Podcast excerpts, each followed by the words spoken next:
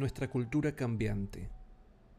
¿Dónde han ido a parar todos los significados?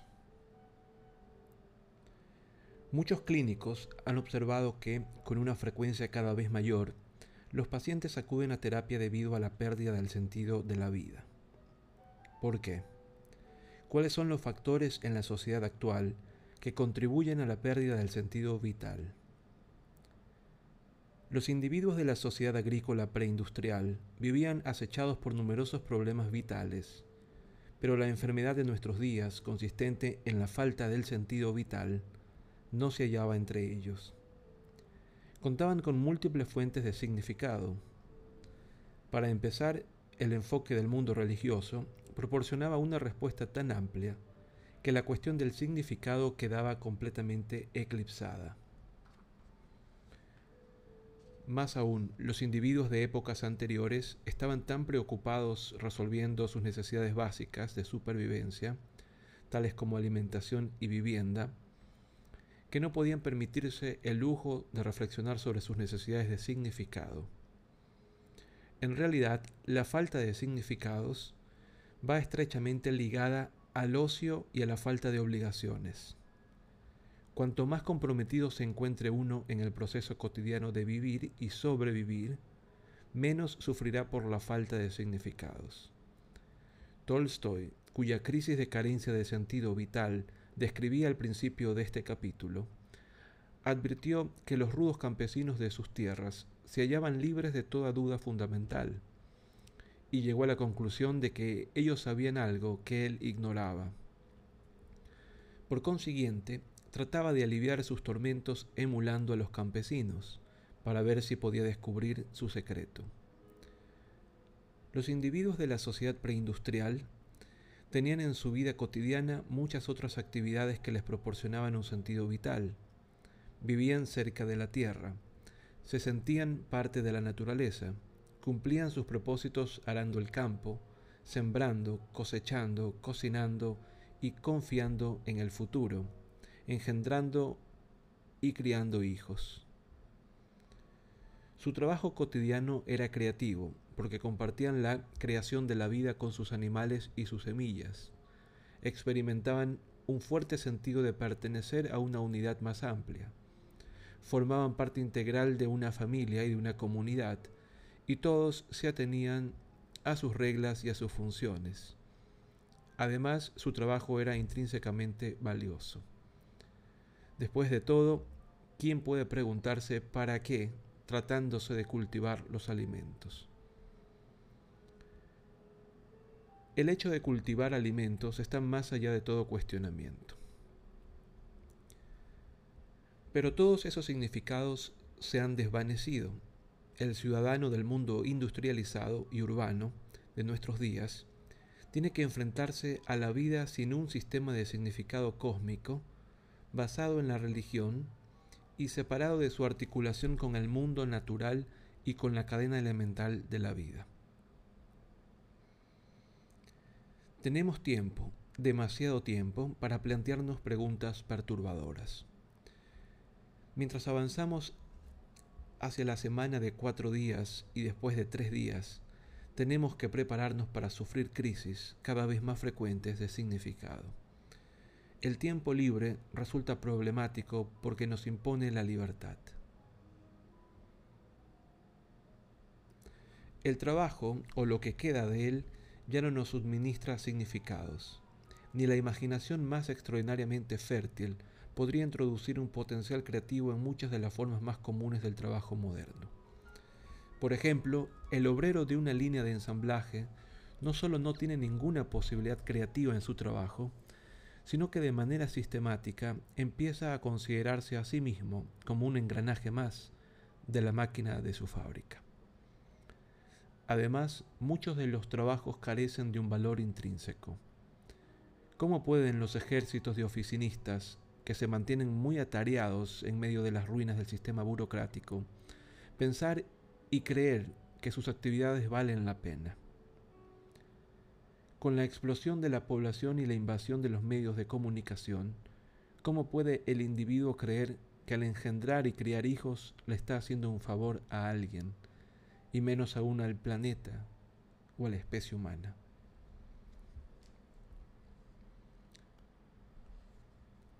Manifestaciones clínicas.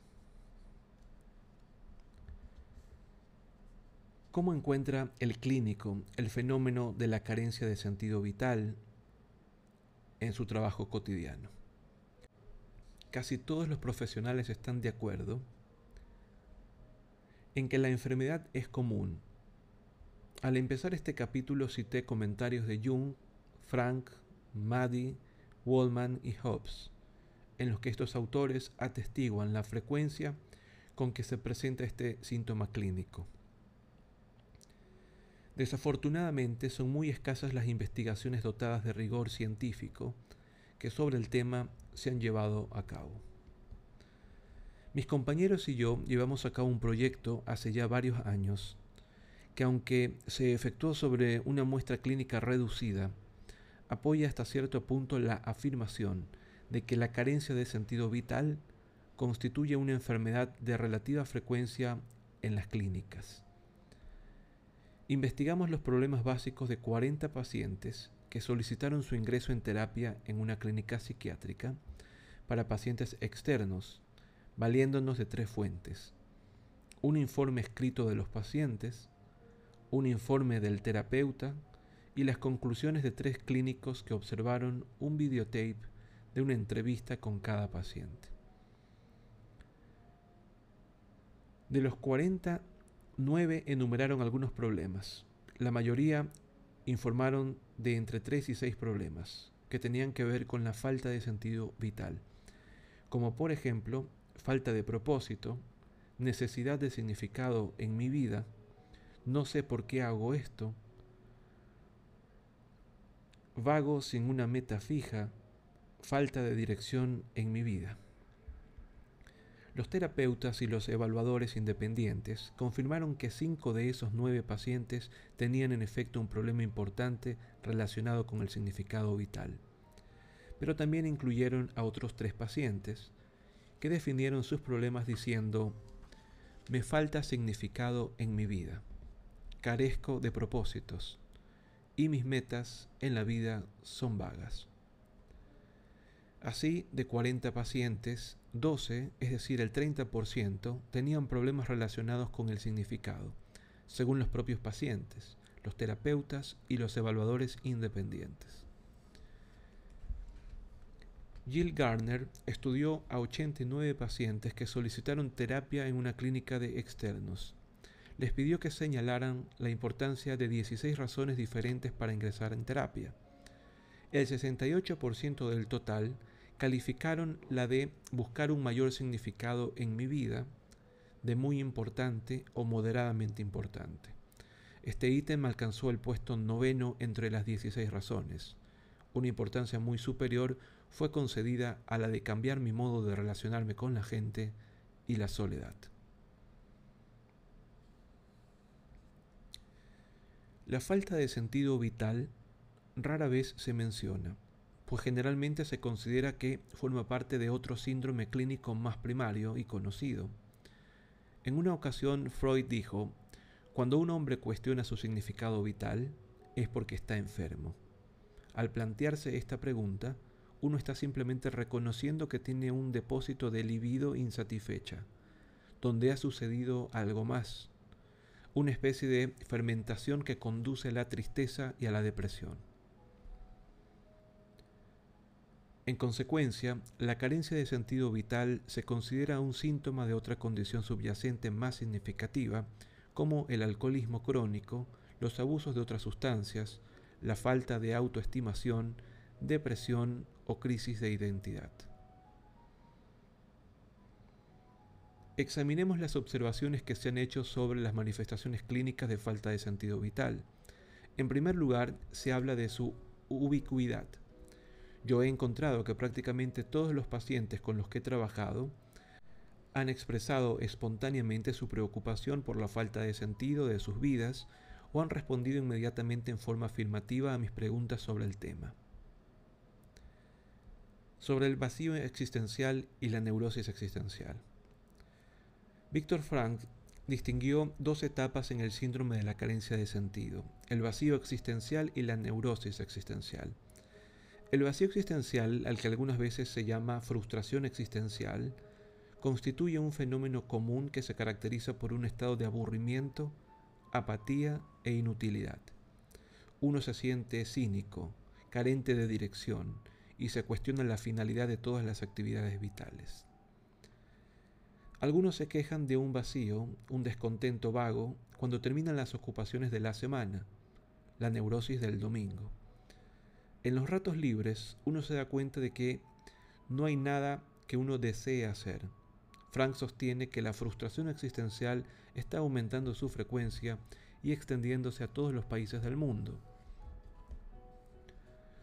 En un estudio informa de una incidencia del 40% de vacío existencial en los estudiantes universitarios de Viena y de 81% en los norteamericanos. En otro estudio, habla de la rápida expansión del problema a zonas como Checoslovaquia y diferentes países del continente asiático. Alba Havinger informa de un aumento en la incidencia de frustración existencial entre los chicos de Viena durante un periodo de dos años, entre 1970 y 72, de entre el 30% al 80%. Como no se aclara en ninguna de estas conclusiones, cuál ha sido el método empleado, excepto el comentario de que han sido investigaciones estadísticas improvisadas, no podemos aceptar estos datos al pie de la letra, pero sí reflejan, siquiera vagamente, la incidencia del vacío existencial, habrá que tomarlos en cuenta. Cuando el paciente desarrolla, además de los sentimientos explicativos y explícitos de falta de sentido vital, otra sintomatología clínica neurótica, Frank la califica como neurosis existencial o noogénica. Plantea la existencia de un horror psicológico al vacío. Cuando hay un vacío existencial claro, los síntomas se apresuran a llenarlo. Según su teoría, la neurosis noogénica puede adoptar cualquier forma clínica neurótica. Menciona varios cuadros sintomáticos, alcoholismo, depresión, obsesión, delincuencia, hipertrofia sexual, temores variados. Lo que diferencia a las neurosis noogénicas de las psiconeurosis convencionales es que los síntomas son una manifestación de desviaciones en la voluntad de significado. Los patrones de conducta también reflejan una crisis de significado. Según Frank, el dilema del hombre moderno es que el instinto no le dice lo que debe hacer, ni la tradición le dice lo que debería hacer tampoco sabe lo que desea hacer. Dos reacciones comunes de conducta ante esta crisis de valores son la conformidad, hacer lo que hacen los demás, y la sumisión al totalitarismo, hacer lo que otros desean. El espíritu de cruzada, el vegetativo y el nihilismo. Salvador Madi afirma que una proporción importante de la psicopatología actual emana de una carencia de sentido vital. Es importante señalar, sin embargo, que el material clínico de Madi es limitado y que su orientación básica es la de un macroteórico y psicólogo académico. Describe tres formas clínicas de enfermedad existencial, que es como él las llama a la carencia de sentido vital. El espíritu de cruzada, el nihilismo y la forma vegetativa. El espíritu de cruzada, llamado también aventurismo, se caracteriza por una poderosa inclinación a buscar y por la entrega a causas dramáticas e importantes. Estos individuos buscan acción, abrazan cualquier causa independiente de su contenido, en cuanto terminan una causa, estos activistas curtidos corren en busca de otra para mantenerse siempre en un paso más allá del sentimiento de falta de significado que les persigue. El hecho de que el cruzado busque causas de forma indiscriminada no significa, claro está, que los seguidores de cualquier movimiento social estén motivados por factores similares. Tampoco el celo por lograr el cambio social puede ser considerado como un mecanismo de defensa. Pero La entrega a los movimientos sociales consume tiempo y energía, y si se lleva a cabo como un acto de desobediencia civil, encierra sus peligros. Cuando se logra el propósito de un movimiento, sus participantes, a diferencia de los cruzados, generalmente regresan a los asuntos de su vida cotidiana. El cruzado, tal como lo define Maddy, sufre de una formación reactiva. El individuo se dedica compulsivamente a cualquier tipo de actividad como respuesta a un sentido profundo de su falta de propósitos. El nihilismo, por su parte, se caracteriza por una propensión activa y profunda a desacreditar las actividades que los demás llevan a cabo por creer que tienen un significado. La energía y la conducta del nihilista brotan de su desesperación. Según Maddy, busca el placer iracundo inherente a la destrucción. Citamos. No tardará en afirmar que el amor no es altruista, sino egoísta, que la filantropía es una manera de expiar las culpas, que los niños no son inocentes, sino viciosos, que los dirigentes son vanos y que están enloquecidos por el poder, en lugar de actuar inspirado por visiones de grandeza, y que el trabajo no es productivo, sino que es una tenue capa de civilización, detrás de la cual se esconde el monstruo que todos llevamos dentro.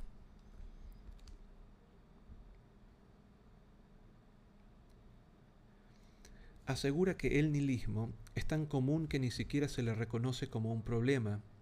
En realidad suele pasar por un enfoque ilustrado y refinado de la vida.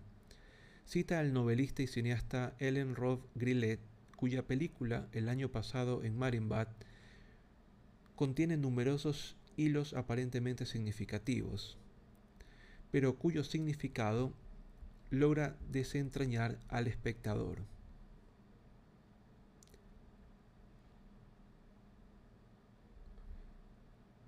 Según Maddy, la película tiene como finalidad frustrar cualquier investigación sobre el significado para demostrar la futilidad de creer que algo tiene sentido. La forma vegetativa de la enfermedad existencial es el grado más extremo de la falta de propósitos. Uno no busca compulsivamente el significado en las causas generales, ni se dedica a tratar de desvirtuar las que otros abrazan. Por el contrario, uno cae en un estado grave de falta de objetivo y apatía un estado que tiene amplias expresiones en las esferas cognoscitivas, afectivas y de conducta. El componente cognoscitivo es la incapacidad crónica para creer en la utilidad o el valor de las tareas que puede ejecutar el hombre. El tono afectivo comporta blandura y aburrimiento generalizados, acentuados por depresiones episódicas. A medida que la enfermedad avanza, la persona se estabiliza en una condición de indiferencia a los periodos depresivos, los cuales se vuelven más frecuentes. Los niveles generales de la conducta son más bien moderados o bajos, pero ante todo lo más importante es la falta de selectividad de la conducta. Al individuo le resulta indiferente a qué actividades se dedica o si no se dedica a ninguna. La tendencia vegetativa está muy extendida en la cultura contemporánea. Maddy dice que está expresada claramente en creaciones artísticas tales como las películas de Antonioni, La Tierra Baldía de T.S. Eliot, La Historia del Zoo de Edward Albee y El Halcón de Jean Genet. La producción cinematográfica contemporánea denominada Easy Rider es un ejemplo particularmente ilustrativo de la apatía y falta de objetivos. Los individuos en los que se está desarrollando un síndrome vegetativo pueden acudir a una terapia debido a la depresión y a las dolorosas dudas en que se hayan sumergidos. Es posible que el terapeuta observe que este paciente no está atormentado por la culpa ni por los problemas de identidad, ni por manifestaciones de tipo sexual o agresivos. En lugar de esto, el paciente plantea cuestiones como las que siguen. ¿Para qué trabajar durante toda tu vida si todo acaba con la muerte? ¿Para qué pasarte la mitad de tu vida asistiendo a las escuelas? ¿Para qué casarte? ¿Para qué crear una familia? ¿Para qué soportar privaciones? ¿Acaso no son arbitrarios e ilusorios todos los valores y todas las metas?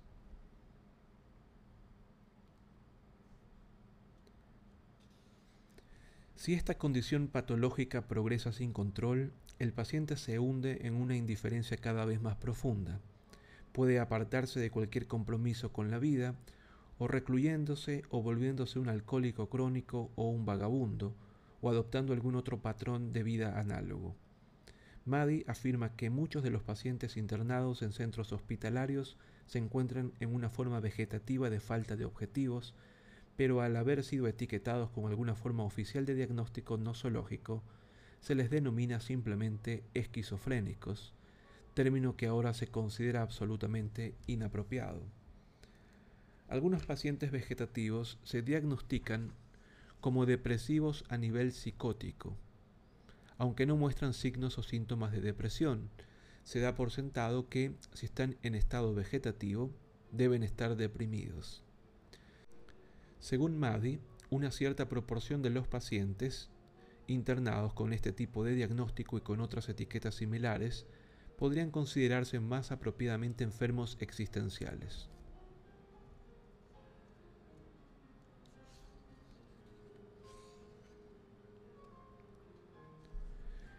La actividad compulsiva, las formas clínicas que acabo de describir, dentro del campo de carencia de sentido vital, no pueden observarse frecuentemente en su forma más pura y desarrollada, sino que constituyen un paradigma clínico.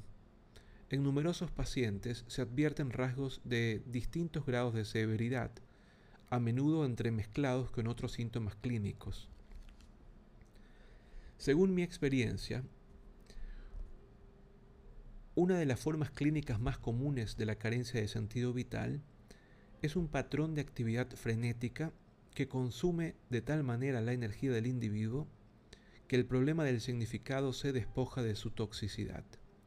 Este patrón se relaciona con el espíritu de cruzada, pero es más amplio en su radio de acción. No solo las causas sociales dramáticas, sino cualquier actividad humana atractiva puede canalizarse como caricatura de un significado. Pero si esta actividad no tiene una bondad o una justicia intrínsecas, tarde o temprano le fallará al individuo. Este fenómeno que James Pick llamó el enfoque falso de la vida, generalmente llega al conocimiento del clínico cuando ya se ha destruido el vehículo del significado o cuando se encuentra en vías de destrucción.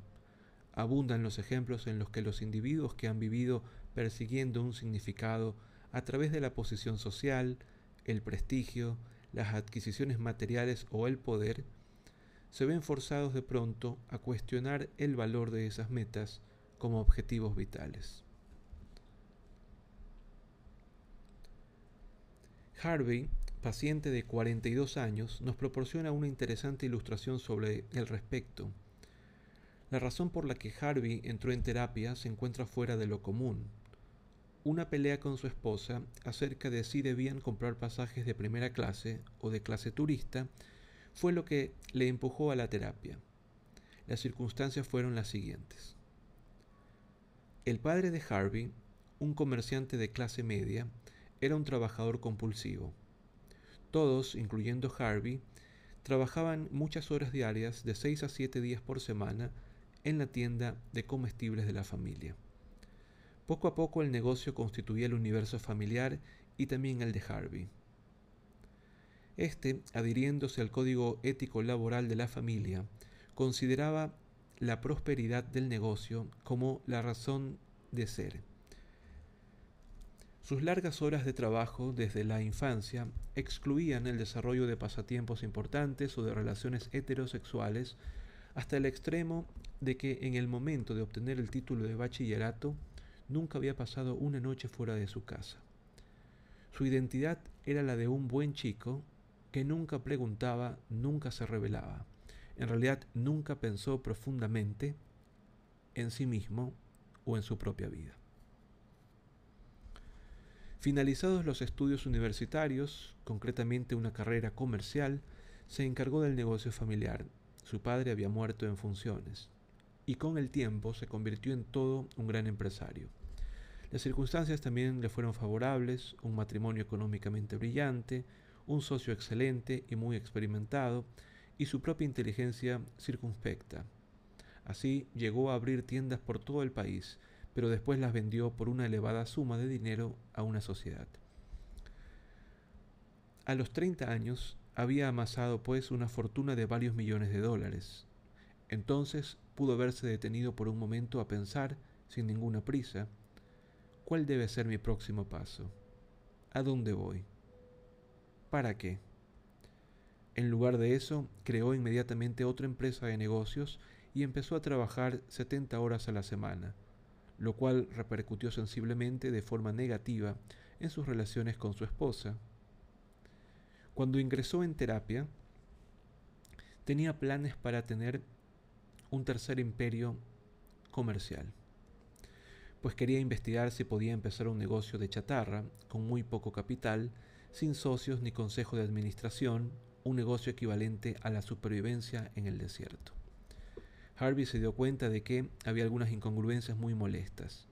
Había conservado los hábitos de economía de su propia familia, y aunque sus ingresos en concepto de intereses eran muy altos, buscaba en los periódicos los productos de precios más bajos cada vez que necesitaba comprar algo, por la misma razón, recorría muchos kilómetros para ahorrar unos cuantos dólares en un aparato de televisión. Pero fue el asunto del pasaje de avión lo que le obligó a considerar seriamente sus metas en la vida. Su esposa, él y otra pareja estaban planeando tomar unas vacaciones en Oriente. La diferencia entre la primera clase y la clase turista para el vuelo de 12 horas era de varios cientos de dólares por cada pasaje.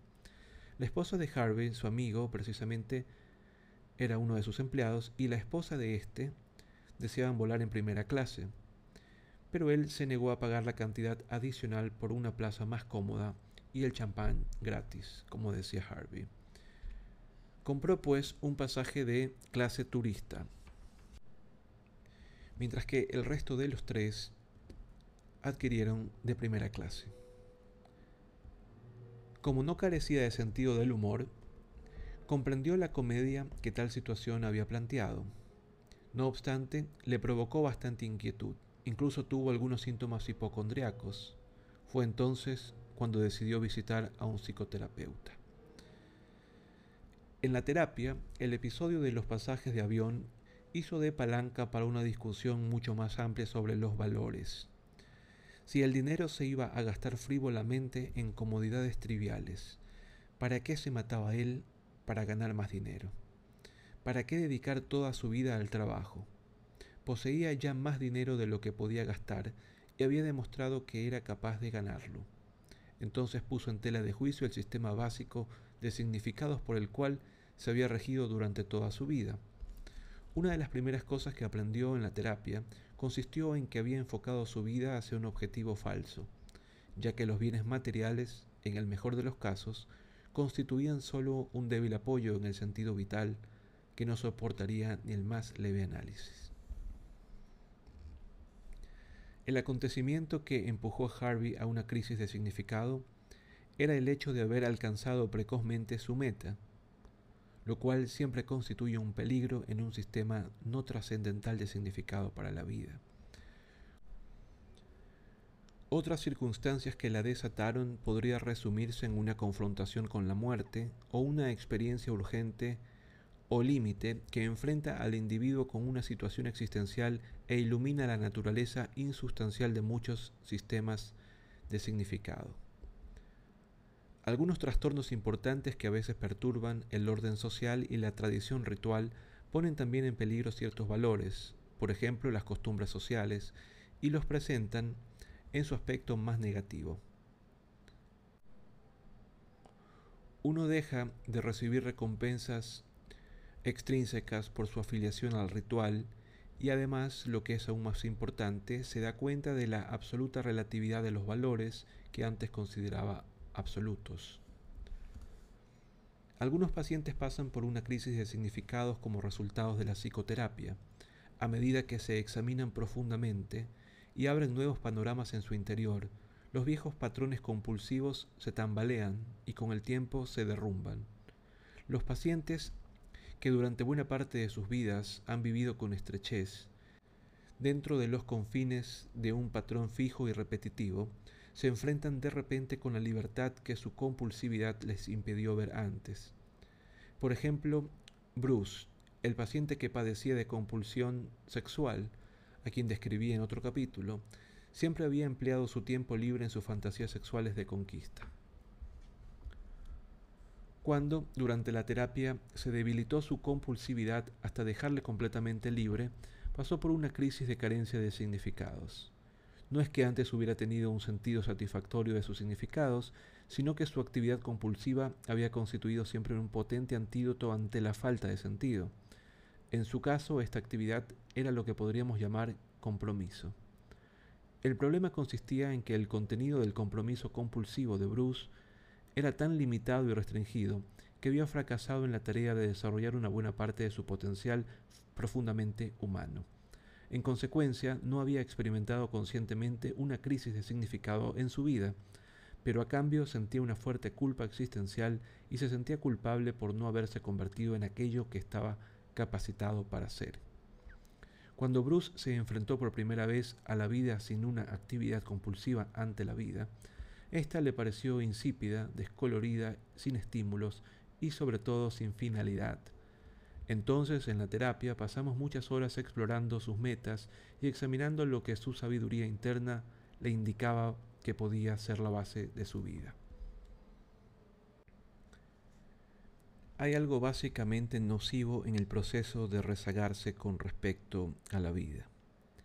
Cuando damos un paso fuera de ella y nos convertimos en espectadores lejanos, las cosas dejan de importarnos. Desde este plano de observación, es que los filósofos le llaman la perspectiva galáctica o el ojo de la nebulosa, o bien la perspectiva cósmica o global, nosotros y nuestros semejantes nos convertimos en criaturas triviales y estúpidas. Nos transformamos en una de las innumerables formas de la vida. Las actividades vitales se nos antojan absurdas y los momentos más felices y fértiles que hemos vivido parecen perderse en una inmensa extensión. Nos sentimos especímenes microscópicos y tenemos la sensación de que toda la vida representa tan solo un punto en el tiempo cósmico. La perspectiva galáctica representa un gran problema a los terapeutas. Por una parte, todo parece perfectamente lógico. Después de todo, la capacidad para ser consciente de uno mismo, para salirse fuera de uno mismo y para contemplarse desde una cierta distancia, constituye uno de los atributos humanos más apreciados. Es lo que convierte a uno en humano. En la mayor parte de las situaciones, una perspectiva más amplia proporciona al observador una mayor objetividad. Sin embargo, esta perspectiva en particular despoja a la vida de su vitalidad. El que la adopta durante periodos prolongados se desalienta y el vivir inmerso en ella puede resultar letal. La tradición del pesimismo filosófico, por ejemplo, es un derivado natural de la concepción del ojo de la nebulosa. Durante el siglo XIX, su principal portavoz, Schopenhauer, contempló la temporalidad desde la distancia que llegó a la conclusión de que no tiene ningún sentido luchar para conseguir alguna meta, que desde la perspectiva galáctica se desvanece en un instante. De este modo la felicidad y las metas son inalcanzables, porque son fantasmas del futuro o parte del pasado que se desvanece. Lógicamente llegó a la conclusión de que nada justifica nuestra lucha ni nuestro esfuerzo. Todas las cosas buenas no son sino vanidad. El mundo entero es una bancarrota, como un negocio que no cubre sus propios gastos. ¿Qué puede hacerse? ¿Qué puede ofrecer el terapeuta para contrarrestar los efectos nocivos de la perspectiva galáctica.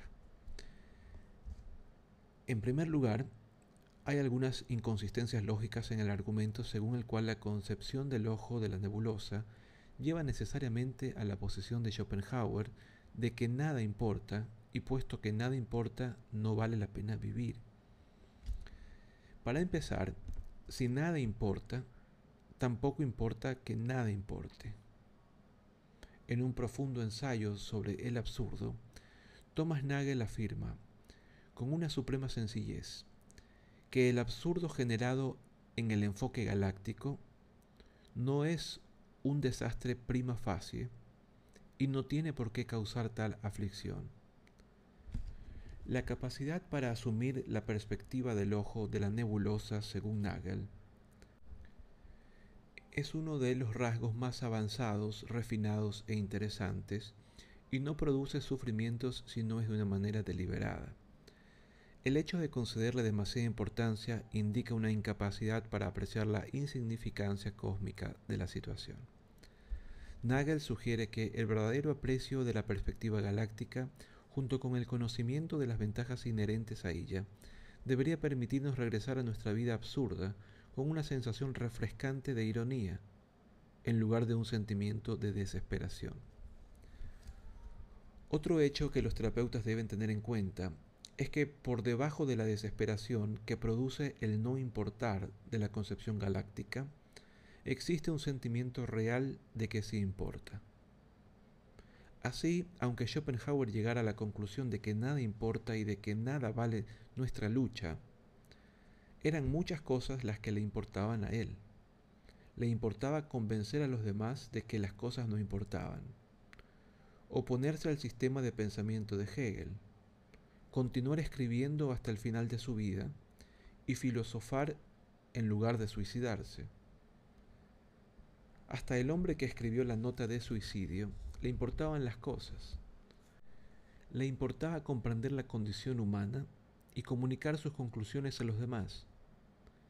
Si me hubiera pedido ayuda antes de suicidarse, hubiera tratado de comunicarme con esa parte de él en la que las cosas de la vida le importaban. Ken Buck sugiere otro antídoto para contrarrestar los efectos de las perspectivas galácticas. Téngase en cuenta que, aunque esta perspectiva socava el significado vital, no lo hace en términos absolutos, más bien hace que las cosas pierdan su sentido solo cuando uno las contempla desde una perspectiva cósmica. Esos periodos forman parte de la vida de la persona, pero solo parte, solo una parte. La falta de sentido vital forma parte de la experiencia y aunque parece restar significado a todo el resto, a todo el pasado, el futuro y el presente, solo pueden hacerlo cuando contemplamos nuestras vidas desde la perspectiva galáctica. El significado es aquello que necesita algo para ser importante, solo cuando la persona se encuentra en esa perspectiva. En otros momentos, las cosas importan porque importan. Las cosas nos importan de continuo. A mí me importa comunicar estas ideas de la forma más clara posible. En otros momentos hay otras cosas que me importan. Relaciones, tenis, lectura, ajedrez, conversaciones. ¿Acaso el hecho de que estas actividades no cuenten desde el punto de vista de la perspectiva galáctica y de que no se juntan para formar una unidad integral las despoja de su capacidad para importarme? Cuando las cosas importan, no necesitan un significado para importar. El concepto tiene implicaciones terapéuticas inmediatas.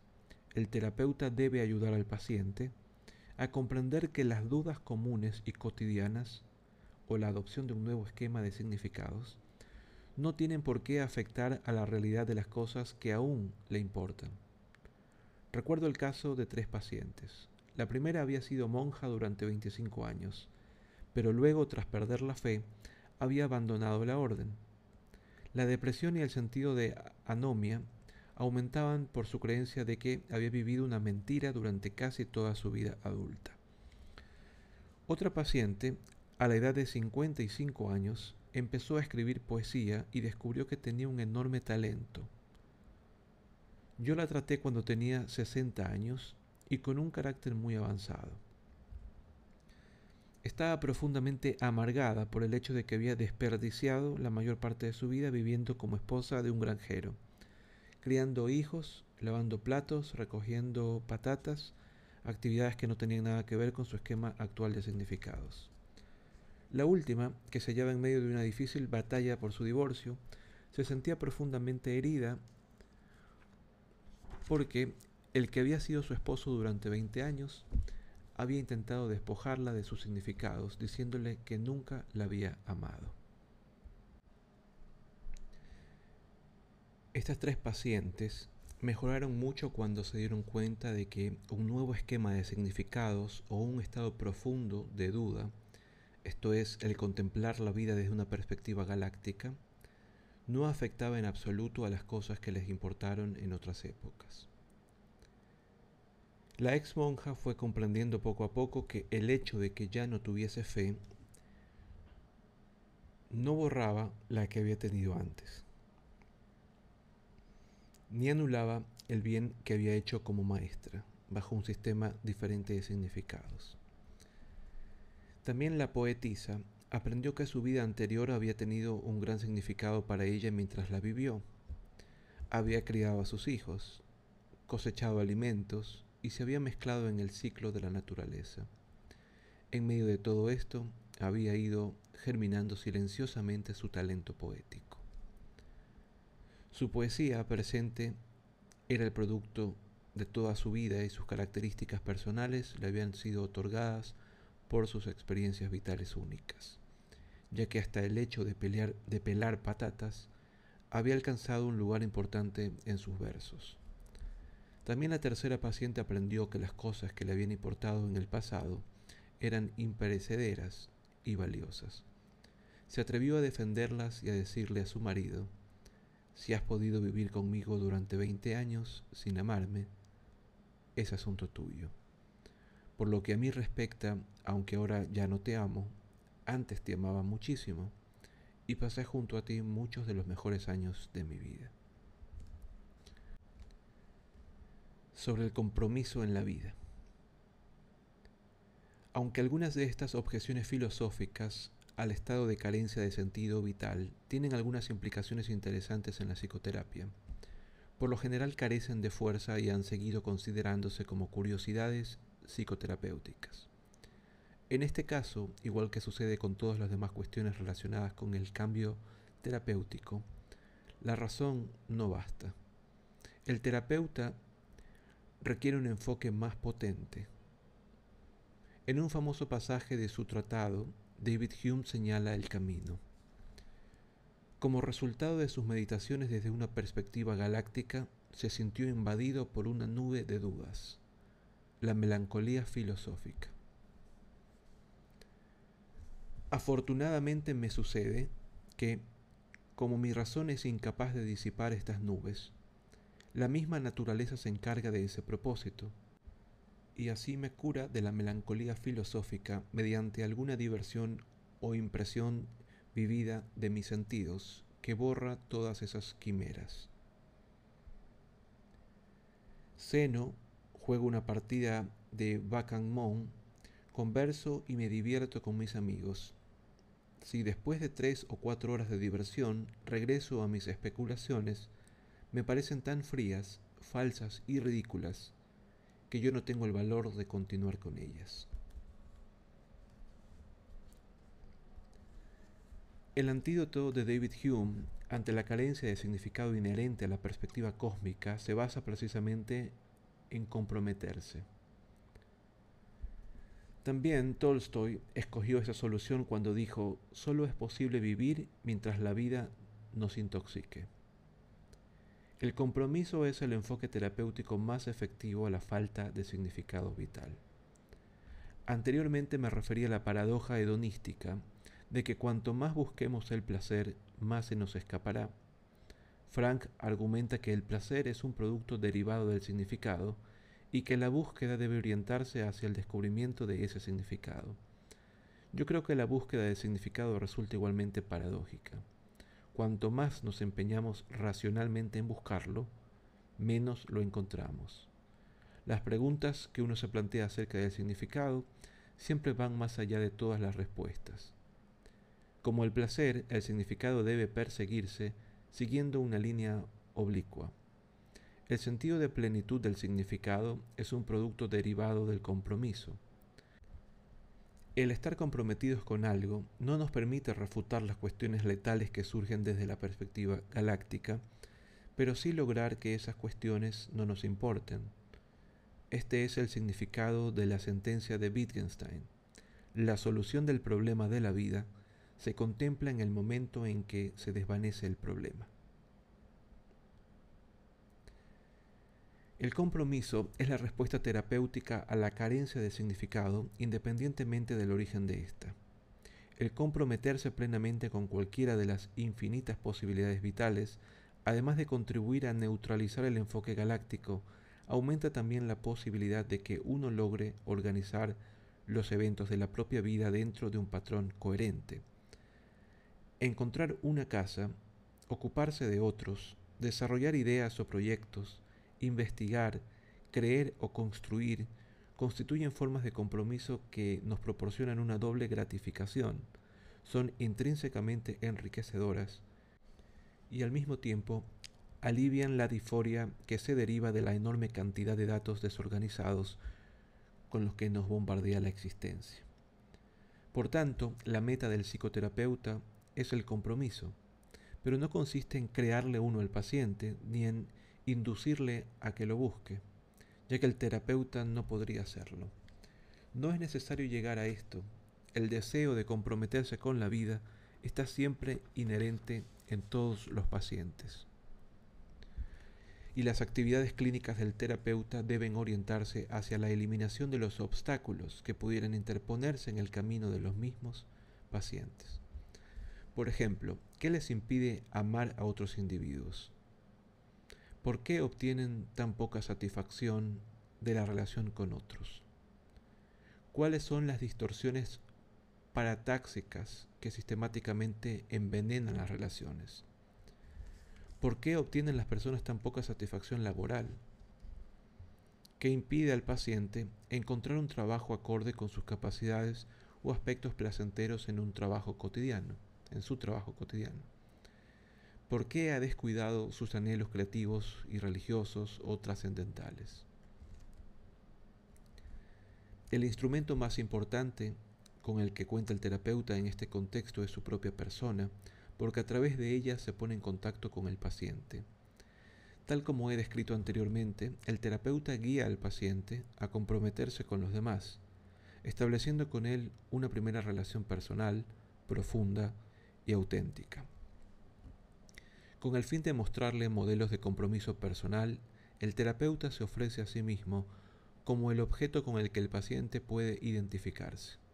Se interesa por su misión profesional, por el desarrollo de los demás seres humanos, y ayuda a otros de una manera creativa a encontrar un significado. Resumiendo, el primer paso del terapeuta para tratar el problema de la carencia de sentido vital es analizar y depurar la cuestión. Buena parte del material que se atribuye a la carencia del sentido vital no tiene nada que ver con ella, más bien constituye un mecanismo cultural o forma parte de otras preocupaciones esenciales por la muerte, por la libertad, por el aislamiento. Y debe tratarse como tal. La carencia de sentido pura, principalmente cuando se deriva de una perspectiva distante y galáctica, debe enfocarse oblicuamente a través del compromiso. Este enfoque terapéutico difiere considerablemente de las estrategias terapéuticas que he descrito antes, para tratar con las otras preocupaciones esenciales. En definitiva, es necesario enfrentarse directamente con la muerte, la libertad y el aislamiento. Pero tratándose de la carencia de significado vital, el terapeuta eficaz tiene que ayudar al paciente a apartar la mirada de la cuestión, a adoptar la solución del compromiso en lugar de sumergirse en el problema de la carencia de sentido vital. Ese problema, tal como nos enseñó Buda, no es edificante. Es necesario sumergirse en el río de la vida y dejar que la cuestión flote hasta que se aleje.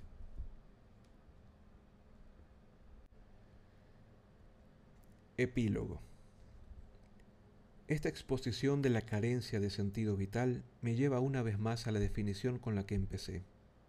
La terapia existencial constituye un enfoque dinámico que contempla las preocupaciones profundamente arraigadas en la existencia humana.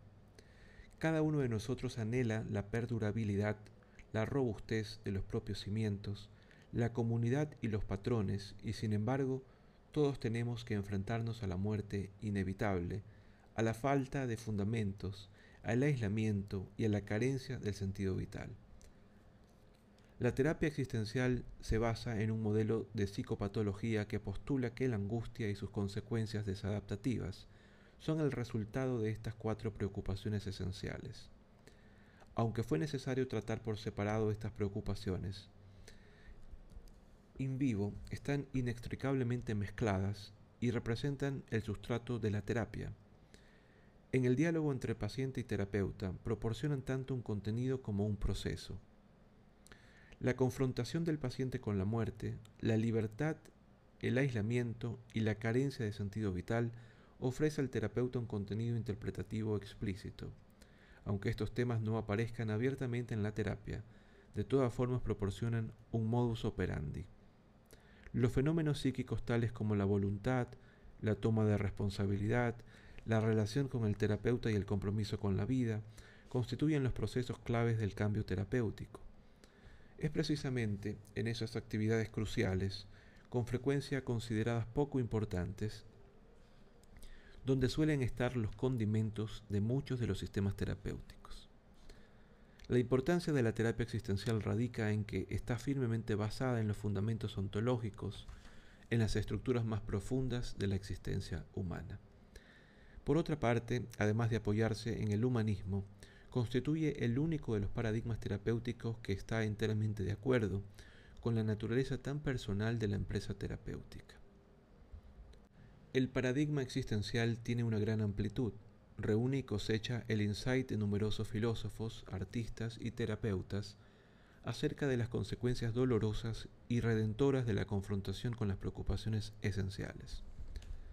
Sin embargo, se trata de un paradigma, una elaboración psicológica que solo puede justificarse por la utilidad clínica, tal como sucede con todas las elaboraciones, ha de ser sustituida más adelante por otra elaboración dotada de mayor poder explicativo.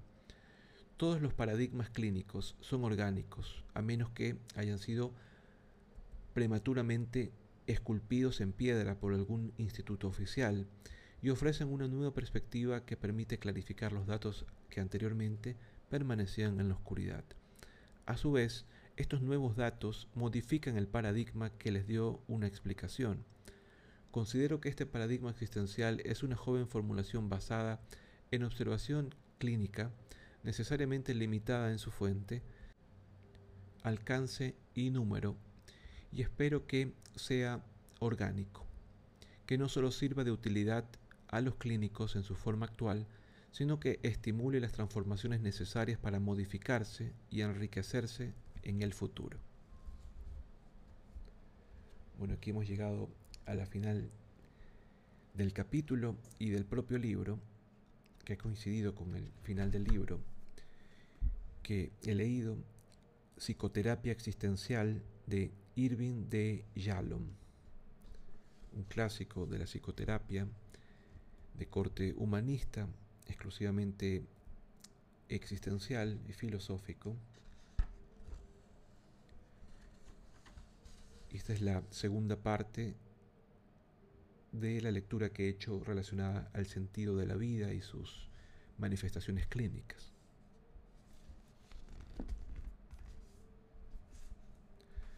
Voy a terminar leyendo algo del doctor Yalom, Irving D. Yalom, reconocido internacionalmente por sus aportaciones científicas y sus bestsellers literarios, ofrece en este texto clásico un enfoque dinámico que contempla las preocupaciones profundamente arraigadas en la existencia humana. La terapia existencial se basa en un modelo de psicopatología que postula que la angustia y sus consecuencias desadaptativas son el resultado de cuatro preocupaciones esenciales, la muerte inevitable, la libertad el aislamiento y la carencia de un sentido vital.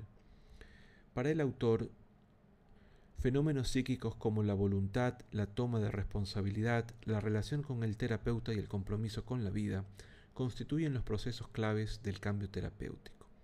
Es precisamente en estas actividades cruciales, consideradas con frecuencia poco importantes, donde suelen estar los condimentos de muchos de los sistemas terapéuticos.